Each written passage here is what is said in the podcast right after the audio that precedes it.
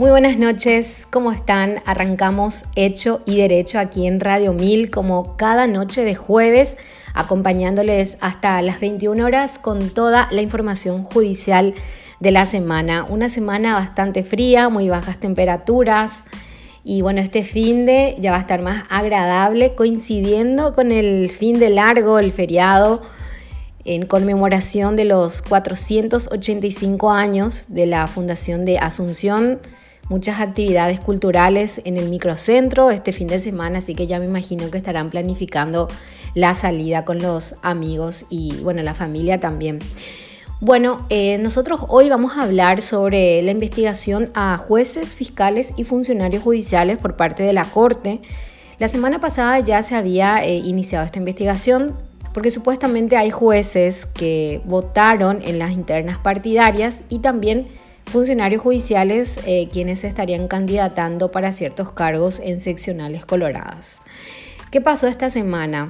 El senador Pedro Santa Cruz y el abogado Jorge Rolón Luna presentaron ante la Corte Suprema de Justicia una investigación sobre magistrados afiliados y votantes en internas partidarias. Y no solamente incluye a jueces, sino también ellos remitieron o adjuntaron una lista de más de 8.000 funcionarios del Poder Judicial afiliados a partidos. Y esto justamente incumple varias disposiciones legales según señalaron los denunciantes. ¿Qué dicen estas disposiciones legales? Acá tengo en mano, ellos alegan el, el artículo 254 de la Constitución del Paraguay que habla de las incompatibilidades que dicen los magistrados no pueden ejercer mientras duren en sus funciones actividad profesional o política alguna.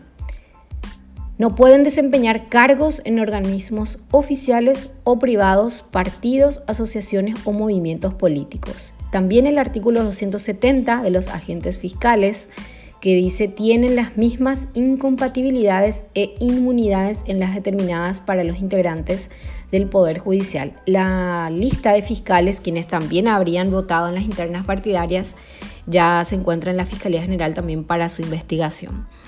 También señala el artículo 238 de la ley 879, que es el Código de Organización Judicial, que habla de las prohibiciones relativas a los jueces y funcionarios y en su inciso D señala que los funcionarios y jueces tienen la prohibición de participar en actividades políticas.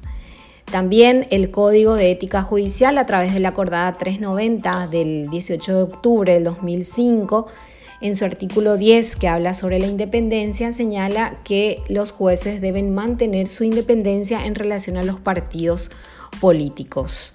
Dice asociaciones, nucleaciones, movimientos o cualquier estructura organizada de poder y sus dirigentes o representantes. También dice abstenerse de realizar cualquier actividad político partidaria como ocupar cargos en los partidos, eh, políticos, asistir a locales partidarios, participar en actos políticos partidarios públicos o privados, dice eh, lo que significa eh, también como espectador. También la ley orgánica del Ministerio Público, que habla justamente de las provisiones que tienen también los fiscales, al igual que los jueces, la resolución 4855 del reglamento interno del Ministerio Público, que en su artículo 9 señala incompatibilidades para los eh, cargos de funcionarios del Ministerio Público, cualquiera sea el cargo electivo a la postulación para ellos de conformidad con la Constitución Nacional.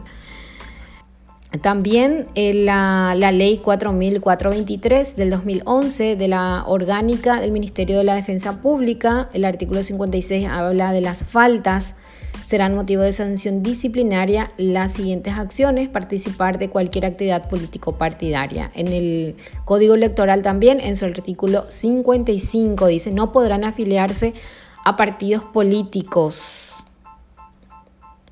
Dice, también la ley 6814 del 2021 que regula el procedimiento para el enjuiciamiento y remoción de magistrados, fiscales y síndicos eh, de quiebras. Dice, no conservar la independencia personal en el ejercicio de funciones.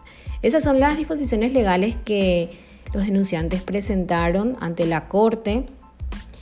Y bueno, queremos también tener la versión del, funcionariado del Poder Judicial, porque muchos me estuvieron preguntando, hay, hay preocupación, efectivamente hay muchos funcionarios que están afiliados a partidos políticos, pero como este artículo, acá tengo a mano el artículo 238 del Código de Organización Judicial, dice que tiene la prohibición de participar en las actividades políticas. Me decía un funcionario eh, en el Palacio, eh, dice no participar, o sea, yo estoy afiliado, pero si no participo, ¿por qué me van a, prohibir eh, afiliarme a, un partido?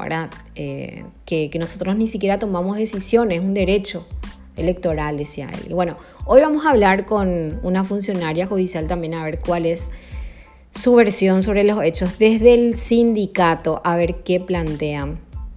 Y bueno, también hoy vamos a hablar sobre el Día Internacional de los Pueblos Indígenas que se recordó este 9 de agosto. Esta fecha quedó establecida por la Asamblea Nacional de las Naciones Unidas a través de la resolución 49214 del 23 de diciembre de 1994. Esta fecha marca el día de la primera reunión en 1982 del Grupo de Trabajo de las Naciones Unidas sobre poblaciones indígenas de la promoción y protección de los derechos humanos, donde los pueblos indígenas de diferentes partes del mundo empezaron a llevar sus reclamos al sistema universal. Y esta semana se expone hasta mañana unas fotos que van relacionadas justamente a los derechos de los pueblos indígenas. Así que vamos a hablar también de este tema el día de hoy. Muchas novedades también eh, esta semana, el caso Freilán, así que vamos a ir desarrollando todas estas novedades en el transcurso de esta noche. Bueno, Porfiria Cholaski, secretaria general del Sindicato de Funcionarios Judiciales, bienvenida a Hecho Derecho. ¿Cómo estás? Sí, este, muchas gracias por el espacio. Eh, Porfiria, si nos podés comentar cuál es la postura de los funcionarios judiciales ante esta denuncia que se presentó en, más, en contra de más de 8.000 funcionarios quienes están afiliados al, a la ANR y también otros partidos políticos. Sí, en primer lugar consideramos que es totalmente eh, ilegal lo que se presentó. Eh, nosotros ya estamos en contacto con todos los compañeros, de hecho que ya estamos eh, con seis equipos jurídicos que tenemos, vamos a presentar las acciones que, que, sean necesarias ante la Corte Suprema de Justicia para defender los derechos de los funcionarios eh, judicial, en este caso, ante esta persecución de parte específicamente eh, del senador este, Santa Cruz, que es el que está presentando este pedido, presentó ayer mejor dicho. Entonces nosotros también tenemos nuestro derecho constitucional como ciudadanos, como funcionarios judiciales. Entonces ya estamos con esto, yo creo que el próximo miércoles vamos ya a presentar más de mil eh, acción de inconstitucionalidad con relación a los funcionarios judiciales. Acción de inconstitucionalidad contra qué ley, eh, Porfiria? Eh, eh, acción de inconstitucionalidad con relación al Código de Organización Judicial y también eh, la constitución es clara que solamente los ministros de la Corte y los magistrados son los que no pueden activar en campaña política partidaria. Yo presenté, antes de inscribirme como candidata a senadora eh, por el sector público, eh, presenté la acción de inconstitucionalidad, porque es un derecho constitucional. Aparte de eso, es un derecho fundamental entonces, eh, también esto va violando incluso en nuestros derechos humanos. Entonces, por eso es que nosotros vamos a presentar la acción de inconstitucionalidad para aquellos compañeros que así lo amerite. Porque aquí ya no habla solo de aquellos que eh, están, están como candidatos, sino que aquí eh, el pedido es que se intervenga, se instruya el sumario a los funcionarios que participaron en las internas. Eso es lo que dice. Yo también ayer solicité mi calidad de este, ciudadana eh, y también mi calidad de, senadora a Justicia Electoral eh, la lista de los funcionarios judiciales de todos los partidos políticos, de tal manera a poder defender a todos los compañeros sin distinción, a pesar de que solamente a los funcionarios colorados estamos siendo atacados, pero en mi caso yo voy a defender a aquellos que lo consideren conveniente, a todos los funcionarios judiciales sin distinción de partidos políticos. El, acá tengo en mano lo que presentaron ayer, o sea, la denuncia, tengo en mano la denuncia que se presentó ayer, alegan violaciones de varias disposiciones judiciales. Eh, o legales, eh, diciendo, por ejemplo, la Constitución en su artículo 254, 270, que habla de las incompatibilidades de los magistrados y eh, agentes fiscales, y el Código de Organización Judicial que justamente estaría vinculándose con ustedes, ¿verdad? Los funcionarios que dice que tienen la prohibición dice relativa a los jueces y funcionarios de participar en las actividades políticas. Esto es lo que ustedes entonces eh, van a atacar de inconstitucional, Porfiria. Sí, así es. Eh, este, si bien es cierto, el Código de Organización Judicial en su artículo 238, eh, inciso D, menciona que los magistrados y los funcionarios no pueden realizar actividades políticas y, y, este, comerciales, dice, es de 1981. La Constitución Nacional es de 1992. En consecuencia, esa ley, ese artículo, ¿verdad? específicamente este artículo, ya está en desfasaje por eso es que yo había solicitado antes de mi inscripción la acción de inconstitucionalidad había presentado. Porque la Constitución Nacional, que es del, 93, del 92, específicamente habla de ministros de la Corte y de los magistrados, no así para los funcionarios judiciales que no tengan el cargo de ministro o de magistrados. Por eso es que no se ajusta lo que está solicitando el senador eh, y todas las personas que, que están solicitando que se le instruya sumario a los funcionarios, que se le investigue, que se le sancione, eh, que se le suspenda, que se le destituya. No corresponde. Es más, los ministros de la Corte juraron hacer respetar y respetar la Constitución. Entonces su obligación es respetar el derecho de los funcionarios que recurran a la acción de inconstitucionalidad en este caso, eh, como lo hice yo y como lo vamos a hacer el próximo miércoles que vamos a presentar eh, este con los compañeros de judiciales de capital interior del país. Mm, eh, tu interpretación y la de los demás, ¿cuál es, Porfiria? Que los funcionarios judiciales sí pueden tener relaciones con partidos políticos o pueden hacer tener conforme a la Constitución Nacional y yo tengo que respetar lo que me dice la Constitución Nacional. La Constitución Nacional me dice que eh, este, solamente los magistrados y los ministros de la Corte son los que tiene que eh, no pueden realizar eh, campaña política. la Constitución Nacional, por eso es que nosotros vamos a presentar, yo ya presenté eh, vamos a presentar para aquellos compañeros que lo requieran en, en, estas condiciones, lo que son, eh, lo que lo que se candidataron y lo que no se candidataron, porque la, la denuncia de ayer fue más grave todavía en el sentido de que todos aquellos que participaron en las internas. Quiere decir que los funcionarios que votaron en el año dos, eh, 2017 y en las municipales son las que están los que votaron en las internas, sin tener en cuenta que sean candidatos. Y esto agrava la situación. Por eso es que nuestra preocupación y ya este, mañana empezamos ya con la firma de la presentación de la acción de inconstitucionalidad eh, de parte de los compañeros judiciales. Mm, Porfiria, la justicia debe ser independiente. El hecho de que un funcionario judicial participe o tenga relación en un, hacia un partido político o realice actividades políticas, no corre el riesgo de que tienda a favorecer a, a, sus correligionarios? No, no, no, en absoluto. Yo creo que no. Eh, aquí son bien claros, no importa de qué partido político sea, ¿verdad? Siempre eh, este, se, se actuó conforme a lo que establece la ley, ¿verdad? Y más que nada, los magistrados, nosotros de repente los funcionarios administrativos que se les llama, lo que no son eh, este, jueces, eh, o que no son fiscales, defensores, ¿verdad? Eh, siempre, o sea, no tenemos mucha incidencia, pero de todas maneras siempre hemos actuado conforme a la ley. No implica aquí este, que sean personas eh, por, por ser de un partido político que por eso va a inclinar eh, eh, la ley hacia, hacia el lado solamente político. Entonces yo creo que no pasa por ahí la cuestión. Mm. Aparte que es un derecho constitucional. no puede ser que porque uno asuma un, un, un, trabajo o que esté desarrollando un trabajo en un poder del Estado que que por eso nada más se le tenga que discriminar a que forme parte de un partido político. Y segundo, que también es una obligación eh, para los funcionarios judiciales, está incluido votar en las generales.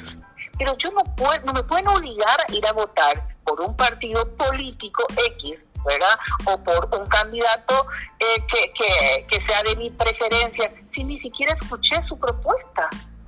Eh, eh, eh, va de muy contramano lo que se está solicitando y creo que no corresponde. Por eso que nosotros vamos a seguir insistiendo en la Constitución Nacional conforme a la igualdad de derechos como ciudadanos.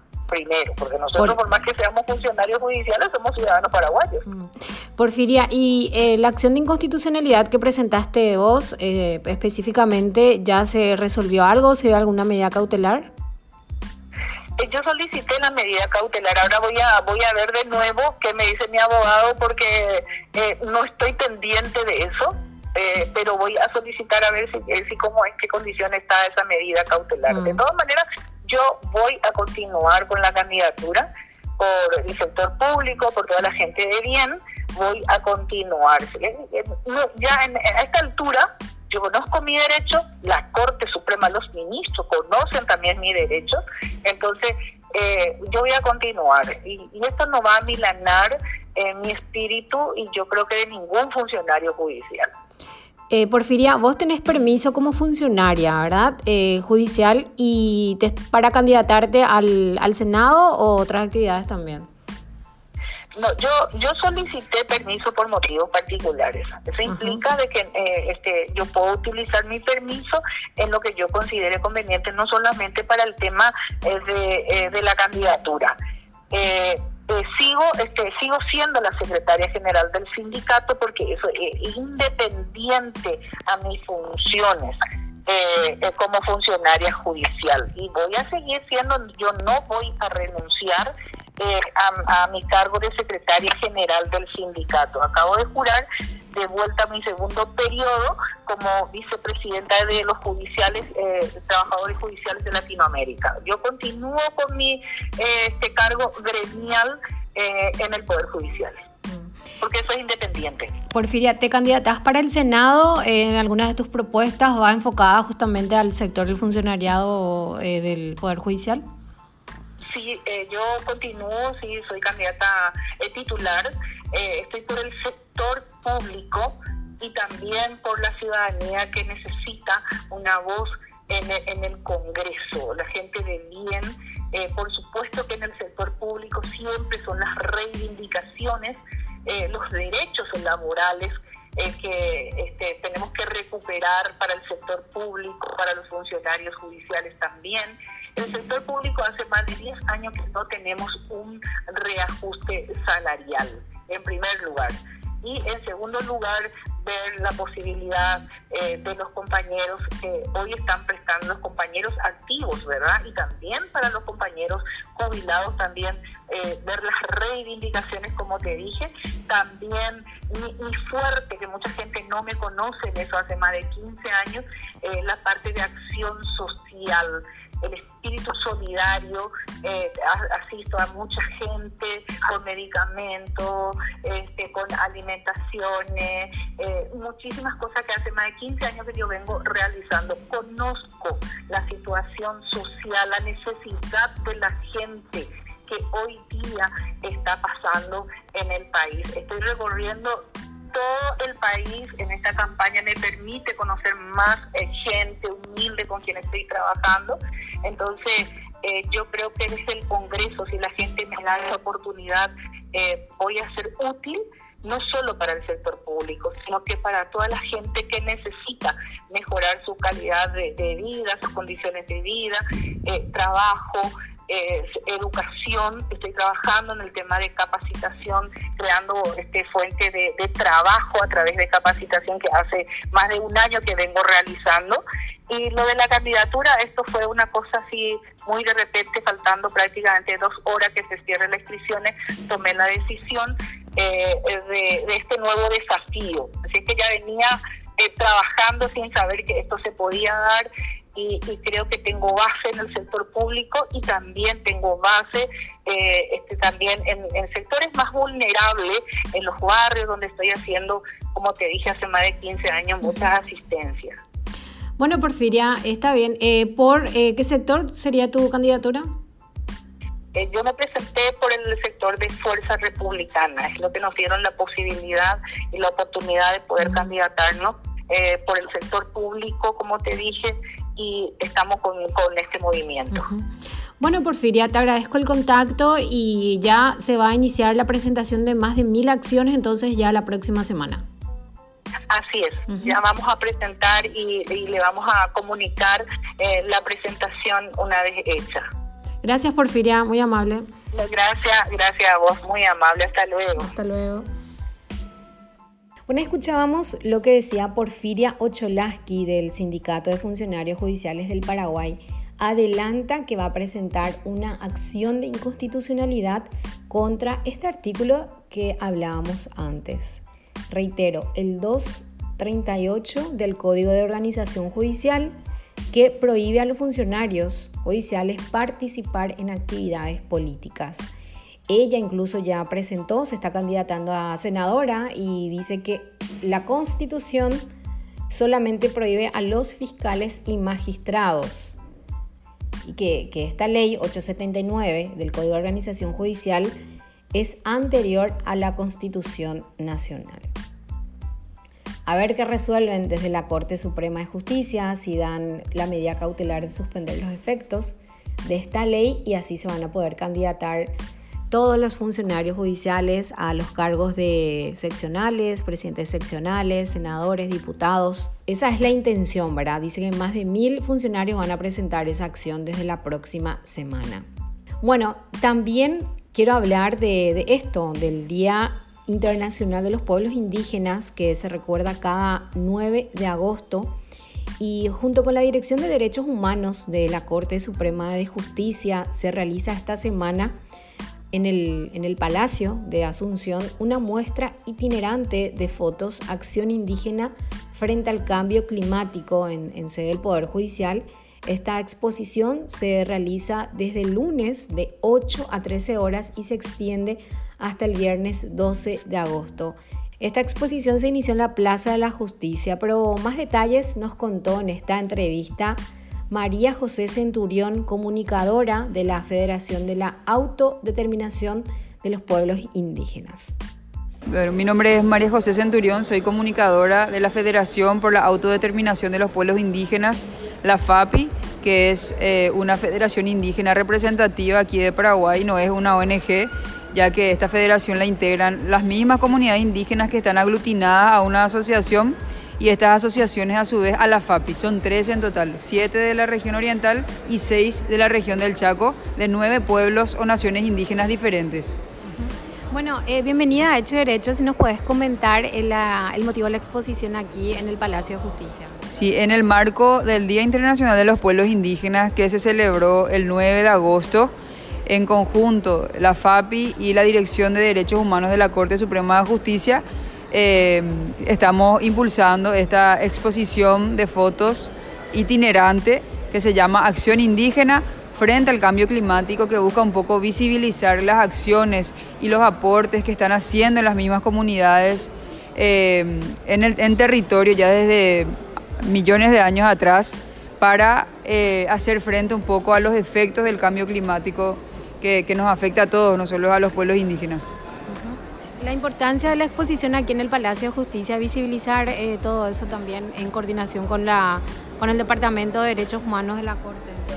Exacto, eh, la idea un poco es traer hasta aquí a las personas que trabajan en, este lugar, eh, que pasan por aquí para que puedan interiorizarse del tema, para que puedan eh, también tener otras miradas, otros enfoques a la hora de abordar casos que tengan que ver con personas pertenecientes a pueblos indígenas, porque siempre recalcamos eso, que primero que nada son personas pertenecientes a un pueblo o nación indígena de aquí de Paraguay eh, porque uno no puede amar lo que no conoce, entonces a veces falta más información, falta como em, conocer más respecto a estos temas y en, qué están aportando y contribuyendo eh, estas, estas personas pertenecientes a pueblos indígenas en las propias comunidades para que el clima cada vez eh, no sea tan grave, por ejemplo, las olas de calor o las tormentas no sean tan fuertes, sino que sean como más apaciguadas por todo esto que están haciendo en las comunidades. O sea, el oxígeno que respiramos aquí en la ciudad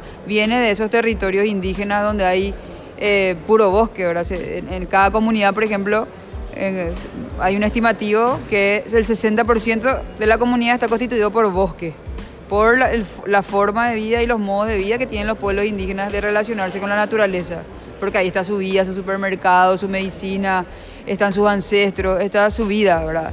Hacíamos una entrevista a una lideresa indígena del pueblo Ayoreo, Toto Diego Sode, en el marco de esta campaña Acción Indígena frente al Cambio Climático impulsada por la FAPI y le preguntábamos qué pasaría si terminara el bosque para, para ustedes y empezó a llorar y dijo, yo, no, yo ni me puedo imaginar lo que sucedería si el bosque se, se llegara a terminar porque ahí está todo para nosotros. Está la, planta que buscamos, para, que es el caraguatá, para hacer las artesanías de nuestro pueblo. Terminaría nuestra propia cultura, o sea, ni me quiero imaginar, decía ella llorando.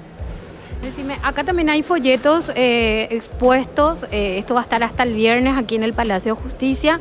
Eh, toda la información que hay veo también sobre derechos laborales. Esto es bien específico en cuanto a los pueblos indígenas. Exacto, son materiales elaborados por la Federación por la Autodeterminación de los Pueblos Indígenas, la FAPI, para las personas que pasen por aquí hasta el viernes, efectivamente, desde las 8 hasta las 12. Estamos ya desde el lunes 8 de agosto, empezamos este, esta muestra itinerante, que esta ya es la novena, porque fue recorriendo el Chaco, la región oriental, eh, universidades, centros culturales. Eh, y las personas que nos piden colegios también y a la par hacemos conversatorios sobre este tema con los propios líderes, lideresas y comunicadores indígenas, porque también cabe resaltar que en las comunidades tienen sus propias radios. Y eh, aquí efectivamente entregaríamos los materiales, pueden pasar a buscar también en la página de la FAPI, www.fapi.org.pi.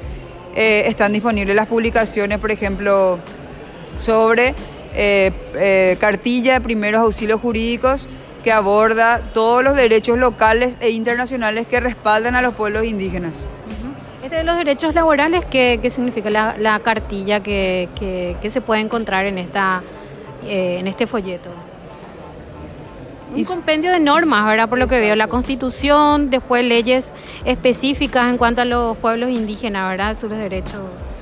Efectivamente, y sería como una herramienta para que los, los líderes, las lideresas, los miembros de la federación puedan tener a mano esta herramienta eh, en su día a día y, en, la vida en la comunidad por, todos los conflictos que, surgen eh, diariamente también respecto a, lo legal, de tierra, territorio principalmente. ¿Y cómo ves la, participación acá de los auxiliares de justicia? Se acercan, preguntan, vemos que hay cuadros, eh, bastante demostrativo todo esto. Sí, realmente mucho, mucho interés, pregunta también mucho la gente. También cabe resaltar que ayer estuvieron visitando la muestra el vicepresidente primero de la Corte, eh, Martínez Simón, y también el ministro Benítez Riera, y expresaron también su contento por, esta exposición, por el tema, eh, y también su interés, al igual que estuvo también Nuri Montiel, la doctora Nuri Montiel, que es la directora de Derechos Humanos de la Corte. Estas son fotografías de varios pueblos, de varias comunidades indígenas. Exacto, estas son fotografías que fueron eh, captadas por el reportero gráfico René González eh, en tres comunidades de tres pueblos diferentes. Eh, una en la comunidad Chaidí del pueblo Ayoreo Toto Diego Sode. Por ejemplo, en, uno de los, en una de las fotos se puede ver a, una persona del pueblo Ayoreo con un dron en el momento en que está haciendo eh, el control del territorio para ver si hay alertas de deforestación o de incendio. Eh, se puede ver también en, en otros cuadros a un artesano del pueblo guaraní, él es de la comunidad Villú de Cadazapá, eh, está mostrando cómo a través de, la planta de la tacuarilla está haciendo un, canasto, tipo un sedazo, por ejemplo. Eh, después podemos ver ahí en otro cuadro a eh, jóvenes del pueblo Abá Guaraní Paranaense de la comunidad Tecojá Sauce que está en Alto Paraná, que, es un caso emblemático. Tecojá Sauce, seguro muchos conocen, que fue una, una de las comunidades Abá Guaraní Paranaense desplazadas con la construcción de la Itaipú Nacional. Bueno, muchísimas gracias. Eh, abierta otra vez la, invitación, ¿verdad? Para la gente que quiera acercarse, tiene tiempo hasta el viernes acá en el. Exacto, le invitamos a, quienes estén interesados en este tema del cambio climático, el calentamiento global y esa relación que existe con, los pueblos indígenas y como ellos silenciosamente muchas veces están contribuyendo para los mismos pueblos, pero también para los no indígenas, para hacer frente a esto que nos está afectando, que es este cambio brusco del clima en, estos tiempos. Bueno, escuchábamos lo que decía María José Centurión, comunicadora de FAPI. Bueno, y lo que pasó esta semana en tribunales y también en el Congreso, que guarda relación con el ámbito judicial. Bueno, finalmente se le condenó a Froilán Peralta a tres años de cárcel, el ex rector de la Universidad Nacional de Asunción por lesión de confianza y también a tres años a María del Carmen Martínez por estafa. Esta decisión fue unánime de los magistrados de Fernando de la Mora, quienes llegaron a la conclusión de que ambos cometieron conductas agravantes en el marco del caso Una No Te Calles, donde líderes estudiantiles, estudiantes de varias carreras de la UNA, descubrieron estos rubros irregulares que se otorgaban a personas que no tenían la capacidad. Los puntos más resaltantes de esta, de esta sentencia, donde pudimos escuchar, también estuvimos transmitiendo por Radio 1000, pueden encontrar también el detalle en www.hechderecho.net, que dijo la, la presidenta del tribunal, Victoria Ortiz que Froilán Peralta no cuidó el patrimonio de la UNA. Ella señaló de que eh, Froilán no cuidó el, patrimonio de la UNA para, para beneficiar a terceros mediante nombramientos irregulares de cargos docentes a personas que no contaban con el título habilitante, causando un perjuicio patrimonial. Entre los beneficiados se encuentra una docente de nivel inicial, un estudiante y un profesor de artes marciales. Increíble, esto produjo un perjuicio patrimonial señaló la, magistrada, al no realizar la función de contralor y garante. Como ordenador de gastos, Froilán tenía la, obligación de proteger la administración de esta casa de estudios. Sin embargo, no lo hizo y designó como docentes a personas que no tenían dicha capacidad, quienes ni siquiera prestaron servicios y de igual manera percibían sus salarios hasta incluso varios rubros mensuales. Fue una de las declaraciones de la, de la magistrada. También señaló de que Froilán firmó resoluciones de forma unilateral.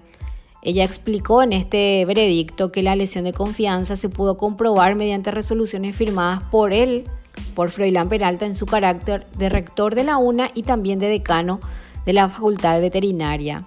Y en relación a María del Carmen Martínez, la jueza sostuvo que ella cometió un doble engaño tanto a quienes hizo figurar como funcionarios de la UNA como también al Estado.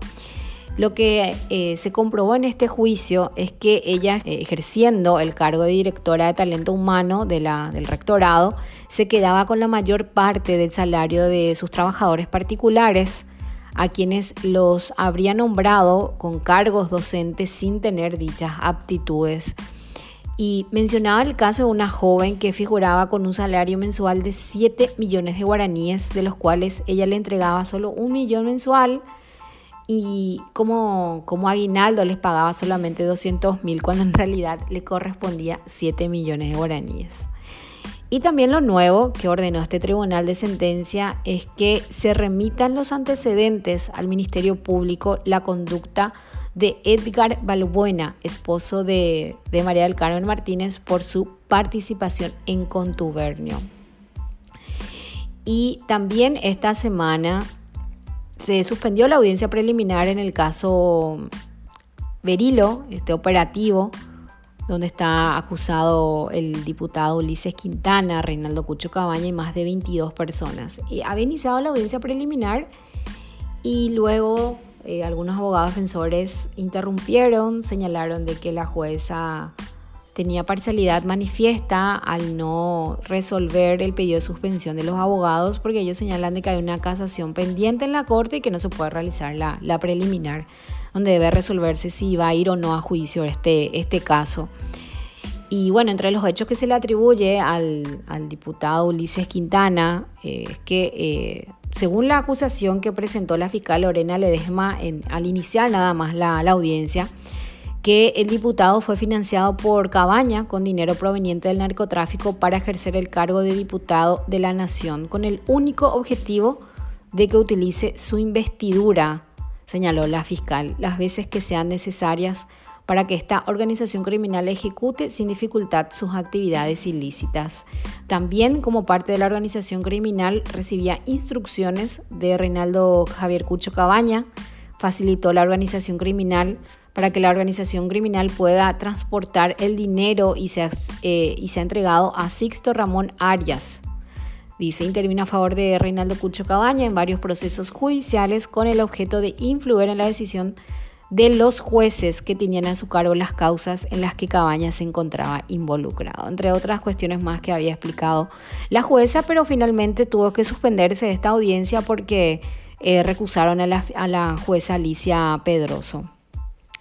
Y por otra parte también, eh, finalmente después de unas semanas de intenso debate en la Cámara de Diputados, terminó en la nada el juicio político a la fiscal general Sandra Quiñones. Diputados, cuando terminaron de exponer los 11 puntos del nivel acusatorio, se levantaron y, y se retiraron para dejar sin quórum la sesión porque sabían que no iba a haber votos para destituir a, o sea, para llevarla a juicio político al, Senado a, Sandra Quiñones. Pero ¿qué pasó?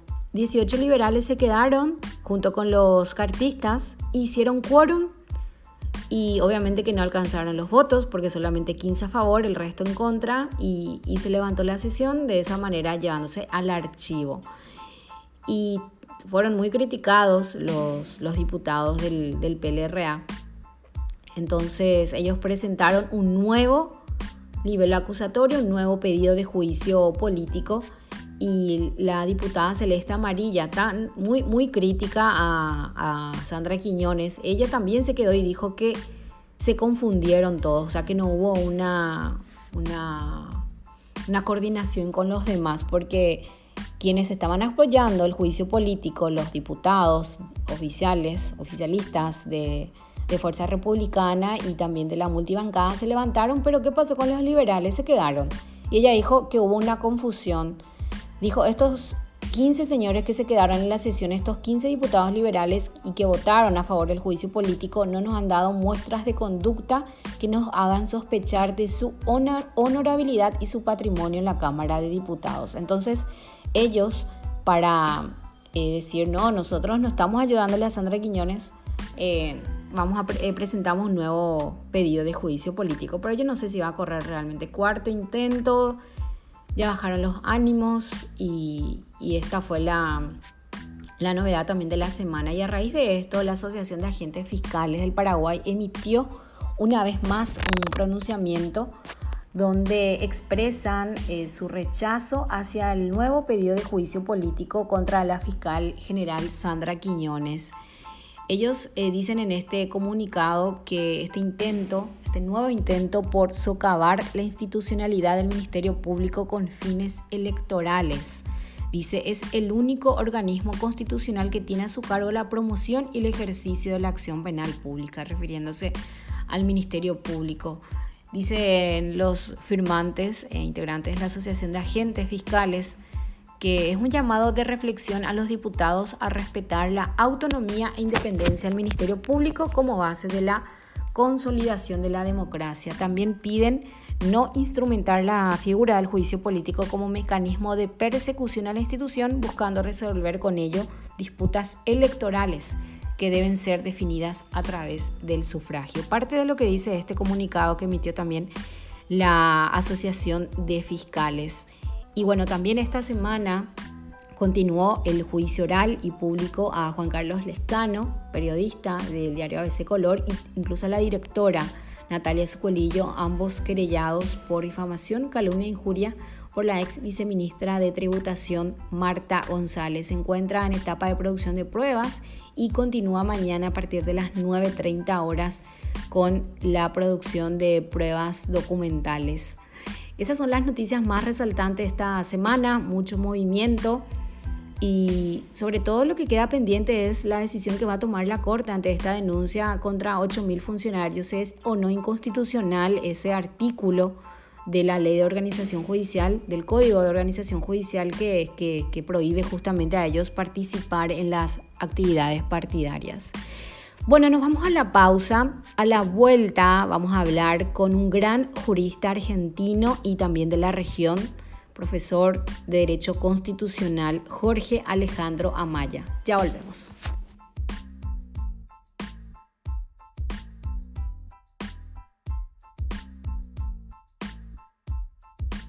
Seguimos en Hecho y Derecho aquí en Radio 1000 y otra de las novedades también de esta tarde en tribunales se presentó finalmente el pedido de auxilio judicial para que ordene la comparecencia del expresidente de la República, Horacio Cartes, ante la comisión bicameral que investiga el lavado de dinero. Recordemos que eh, hace unas semanas se le había convocado a Cartes para que responda ante las consultas de los parlamentarios que integran esta comisión bicameral después de haber sido declarado eh, significativamente corrupto. Él a través de su abogado señaló de que tiene fueros como senador, pedía que le envíen las preguntas y que le iba a contestar por escrito. Ante esta decisión, lo que hacen eh, ahora los parlamentarios, quienes integran esta eh, comisión bicameral, es que Cartes pueda comparecer ya con uso de la fuerza pública, es decir, que un juez pueda ordenar que Cartes acuda a, la comisión mediante el uso de la fuerza pública, es decir, a través de la, la policía, por ejemplo. Esto lo hacen en el marco de lo que dice el artículo 5 de la ley 137-93 el artículo 5 dice, si la persona citada no compareciese, no ofreciese alguna causa de su inasistencia, será pasible de pagar una multa de 30 a 100 jornales mínimos diarios para actividades diversas no especificadas en la capital o de sufrir un arresto domiciliario de 6 a 15 días, sin perjuicio de la facultad de la comisión de hacerlo comparecer con el auxilio de la fuerza pública. O sea que ellos piden una orden judicial que obligue a Horacio Cartes a ir hasta el Congreso. Pero recordemos que en el 2019 ya el, juez eh, jubilado Alcides Corbeta, penal de garantías, había resuelto ya una cuestión similar. También la comisión bicameral había solicitado que Cartes acuda al Congreso ante esta comisión eh, bicameral que investigaba el caso de Darío Messer, prófugo de la justicia aquí en Paraguay, condenado en Brasil por narcotráfico, por lavado de dinero. ¿Qué pasó en esa ocasión? También se, pidió eh, que, él comparezca con el uso de la fuerza pública y el juez dijo que no compete al Poder Judicial eh, ordenar tal situación, ya que solamente puede hacerlo la comisión según lo que dice el artículo 5 de esta ley 137-93. Entonces ya hay un, antecedente. De igual manera es otro juez, ahora está de turno el juez eh, Raúl Florentín, quien debe resolver esta cuestión en el plazo de tres días hábiles. Así que esa va a ser la información judicial de los próximos días. Si es que el juez Florentín ordena que Cartes eh, vaya al Congreso ante esta comisión o se ordene, digamos, eh, mediante el uso de la fuerza pública que vaya a responder ante esta comisión. Y bueno, hoy se dio un conversatorio sobre tensiones y desafíos del control de constitucionalidad y convencionalidad, donde expuso el profesor doctor Alejandro Amaya, director de especialización en justicia constitucional de la Universidad de Bolonia. También estuvo presente el presidente del Colegio de Abogados del Paraguay, Manuel Riera, eh, y también el doctor Robert Marcial González, presidente del Instituto Paraguayo de Derecho Constitucional. Este conversatorio, dirigido a todas las personas interesadas en generar cultura cívica y constitucional con actividad presencial libre y gratuita que se desarrolló en el Salón Auditorio del Colegio de Abogados del Paraguay. Y para hablar más en profundidad sobre esta temática constitucional, le damos la bienvenida al doctor Jorge Alejandro Amaya, presidente del Instituto para el Desarrollo Constitucional, doctor en Derecho de la Universidad de Buenos Aires, Argentina, también director para Latinoamérica del programa de postdoctorado para doctores iberoamericanos de la Universidad de Bolonia, Italia y de los programas también de especialización en justicia constitucional y derechos humanos. Bienvenido, doctor, a Hecho Derecho, un gusto tenerlo aquí. Ah, muchísimas gracias, muchas gracias por la invitación y el gusto es mío. Bueno, doctor, eh, estamos eh, participando una vez más de su proyección, de su charla sobre esta vez tensiones y desafíos del control de constitucionalidad y convencionalidad. ¿Por qué es tan importante debatir acerca de estos temas? Bueno, yo diría que este es el gran tema eh, del, digamos, del derecho constitucional en toda Latinoamérica en este momento. ¿Cuáles son los alcances que tiene justamente el control de constitucionalidad en cada uno de nuestros países, eh, el órgano que lo ejerce, qué características, qué legitimación democrática, tiene este, este órgano y al mismo tiempo eh, cuál es, cómo se amalgama de alguna manera el control de constitucionalidad que lo ejercen los órganos internos, en este caso, en el caso del Paraguay, la Sala Constitucional de la Corte Suprema de Justicia, en el caso de la Argentina, todos los jueces eh, ejercen control de constitucionalidad de cualquier eh, digamos, jurisdicción y de cualquier competencia, y cómo se amalgama con el control de convencionalidad creado pretorianamente por la Corte Interamericana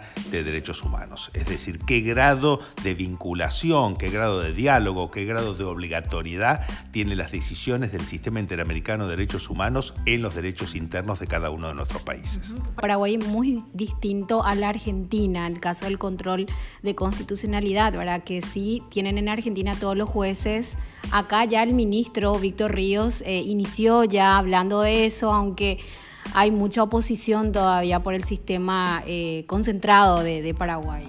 Sí, sí, conozco por supuesto el voto disidente del doctor eh, Ríos, justamente, sosteniendo de que en función de el la influencia del control de convencionalidad, el control de constitucionalidad en el Paraguay tiene que ser difuso y tiene que ser ejercido por todos los jueces. A mi criterio, esa posición solamente podría ser sostenible con una reforma constitucional.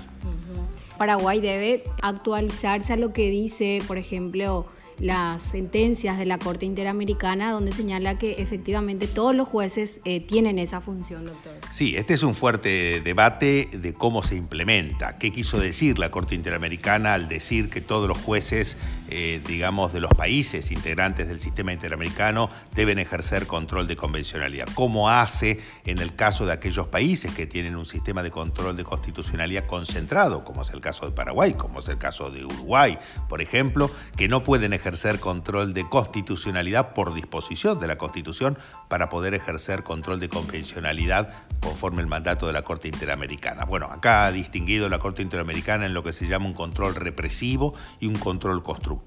Control represivo solamente lo tendrían en el derecho interno aquellos jueces o aquel órgano que tiene control de constitucionalidad represivo y control constructivo podrían ejercerlo todos los jueces. El control constructivo se diferencia del control represivo en que el control represivo es aquel que uno declara directamente la inconstitucionalidad o la inconvencionalidad de una norma y la desaplica. El control constructivo es tratar de interpretar la normativa de acuerdo a los precedentes del sistema interamericano sin alzarse contra la nulificación de una norma. Doctor, ¿cómo ve también en la región, usted que viaja mucho, también es docente en, Italia, en la Universidad de Bolonia, eh, lo que está pasando en Chile en este momento, el cambio de la constitución y que tiene grandes cambios? Yo diría que es eh, el proyecto de constitución más revolucionario en el sentido más amplio del término eh, de los últimos años, sin ningún tipo de duda. Si bien hemos tenido cambios eh, constitucionales importantes en el mundo, como el cambio constitucional en Sudáfrica y en algún otro país africano, la verdad que el proyecto de constitución para Chile tiene muchísimas innovaciones. ¿Cuál va a ser el resultado final? Usted sabe que eh, para poder entrar en vigencia tiene que ser aprobado por un plebiscito popular, ahora a principios de septiembre. Vamos a ver cuál es el resultado. Las encuestas no dan en principio una aprobación plena. Parecería que, eh, digamos, el sí o el no están muy, muy cerca, así que no sabemos qué resultado tendrá. Pero lo cierto es que sea este proyecto o sea otro proyecto, sin ningún tipo de duda va a implicar un nuevo cambio una nueva revolución constitucional en toda Latinoamérica, sobre todo por eh, la nueva visión de la paridad democrática, de eh, la nueva visión del principio de igualdad y la introducción, lógicamente, de, eh, digamos, el tratamiento igualitario no solamente en cuestiones de género, sino también en cuestiones de lo que ellos llaman diversidades o disidencias sexuales es decir, una amplitud del concepto de igualdad que después se va a ver reflejado en la composición de los distintos órganos públicos e incluso también en los privados. La verdad que es una temática fuerte. Muy fuerte y también de los pueblos indígenas, ¿verdad? Sin duda. Y además se establece un Estado plurinacional como ya tenemos en el caso de Bolivia y como ya tenemos en el caso de Ecuador. Sí, eh, como usted dice, doctor, un gran cambio teniendo en cuenta eh, eh, esta constitución que ellos llaman que viene de la dictadura y que tanto reclamaban, ¿verdad? Un cambio. Pero todo se va a definir en, en septiembre. Exactamente, se va a definir en este plebiscito, lo que me parece muy bien porque la constitución es para el pueblo y por lo tanto es el pueblo el que tiene que dar su voto por sí o por no. Entrándonos nuevamente aquí en, en Paraguay, el debate siempre siempre gira en torno a la inmunidad de los parlamentarios que dice la Constitución, incluso muchos parlamentarios a quienes la justicia investiga, se resguarda detrás de esta palabra, detrás de esta protección para no enfrentar a la justicia. Ahora vemos que el caso del expresidente Horacio Cartes también lo intiman o eh, piden que se solicite su detención para que comparezca ante una comisión bicameral. Fue eh, presidente y por ende senador vitalicio. O sea, las inmunidades en la Constitución, ¿cuál es su función, doctor, exactamente? Eh, es un viejísimo debate en el derecho constitucional cuál es el alcance justamente de las inmunidades parlamentarias, por ejemplo. Eh, recientemente he participado justamente de un libro sobre inmunidades parlamentarias que coordinó un gran profesor de derecho constitucional peruano, que es el doctor Domingo García Belaunde, prócer del derecho constitucional peruano, y a mi criterio, eh, digamos, las inmunidades parlamentarias solamente alcanzan al parlamentario en ejercicio o con ocasión de sus funciones. Es decir, cuando está en el ejercicio o, comete un acto, tiene una conducta relacionada con sus funciones, no con cualquier otra eh, cuestión. Por ejemplo, si yo voy por la calle manejando mi auto, ¿no es cierto? Y en ese caso, ¿no es cierto? Estoy del fin de semana, que me estoy yendo de vacaciones, no estoy yendo al Parlamento o volviendo al Parlamento, si no me voy de vacaciones y atropello a una persona, estoy cometiendo un delito culposo, obviamente.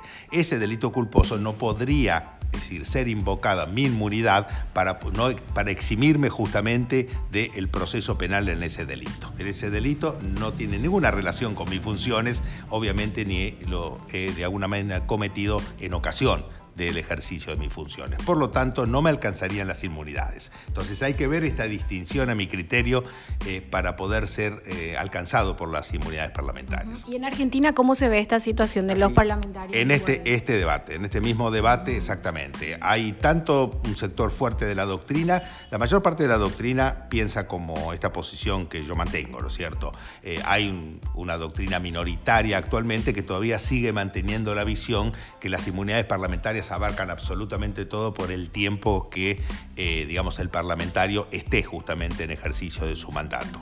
La jurisprudencia, los jueces, en términos generales, también están bastante divididos. Hay jueces que no sostienen la inmunidad absoluta del parlamentario mientras dure sus funciones y solamente distinguen el ejercicio, el, acto que están juzgando en ese momento, si ha sido cometido dentro o en ocasión de sus funciones.